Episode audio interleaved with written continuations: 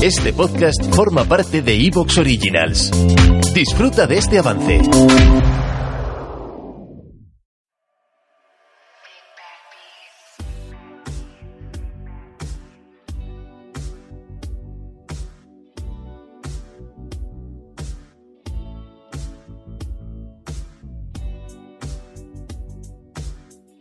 Bienvenidas y bienvenidos a otra semana más de audios en onda interior.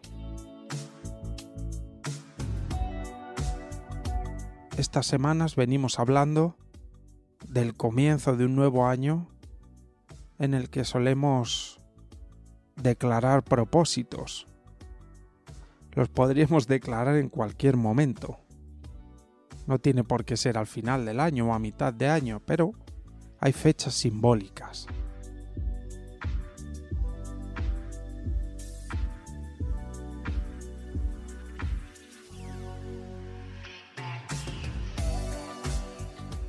¿Y por qué no hacer una transformación de algo muy personal? La mirada, las gafas con las que miramos la vida. ¿Por qué no preguntarse uno cuáles son las gafas correctas para mirar?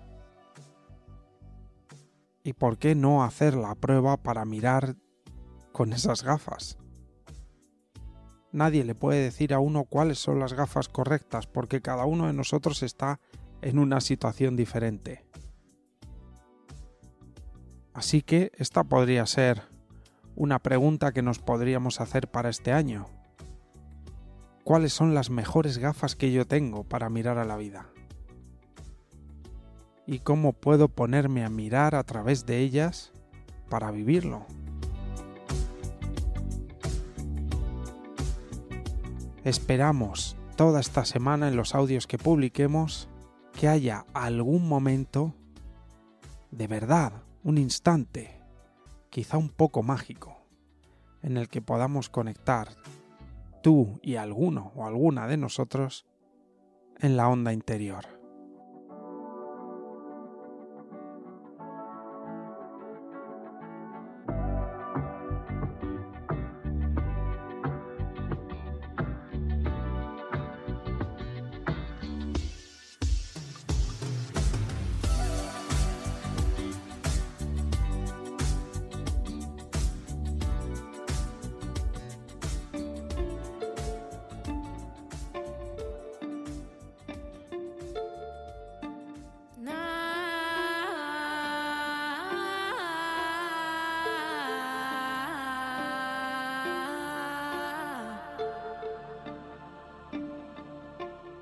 En las dos semanas anteriores nos hemos preguntado sobre la alienación y nuestra posición ante eso. Hoy te hago la tercera y última pregunta. ¿Cómo debería de ser la vida no de los demás, de nosotros, de nosotras? ¿Cómo debería ser esa vida si no hubiese alienación o hubiese una alienación mínima? Alienación como sensación de no pertenencia, sentirte lejos de ti misma, lejos de ti mismo. ¿Cómo debería ser la vida de uno para que uno se sintiese lleno? Yo creo que esto, escribirlo en un papel puede ser muy bonito, porque no es lo que yo deseo tener, comprarme un coche o una casa o, o algo material sino cómo ha de ser mi realidad una realidad en la que yo viva, en la que yo me sienta pleno. Y ver qué escribo. Y la siguiente pregunta después de escrito esto sería, ¿cómo puedo yo ahora mismo vivir todo lo que pueda esa realidad ideal en tres niveles? Conmigo mismo, estoy en paz conmigo mismo, en el nivel de la sociedad, encajo en la sociedad de alguna manera, aunque pueda haber cierto rechazo hacia mí, pero por mi manera de vivir, pero puedo vivir, y un tercer nivel en la vida en general. ¿Por qué es importante esto? Yo creo que por dos razones. Porque si uno cada vez más vive ese ideal, en la medida en la que uno pueda, llevándolo a cosas concretas y factibles, dentro del ideal de uno, que es lo factible que uno puede vivir ahora mismo. En la medida en la que uno vive eso, se hace factible otras partes de ese ideal que ahora mismo no son posibles. Se van abriendo otras puertas, hay movimiento en ese aspecto.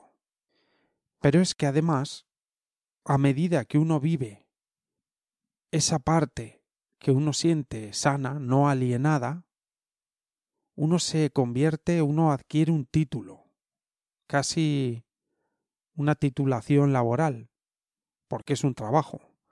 Uno se convierte en agente de cambio, quizá más específicamente en agente de humanización.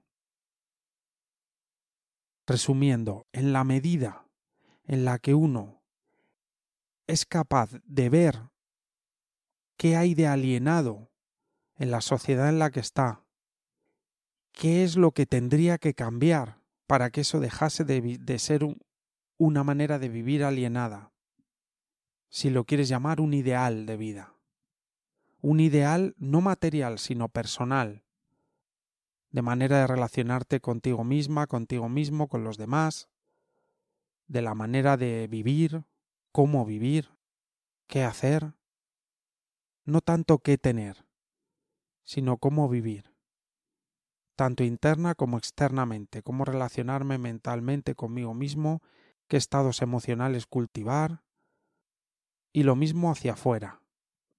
Viendo todo eso, hay ahora algo de eso que puedo vivir, que está a mi alcance vivir y que no estoy viviendo. ¿Cómo puedo hacer para vivir eso?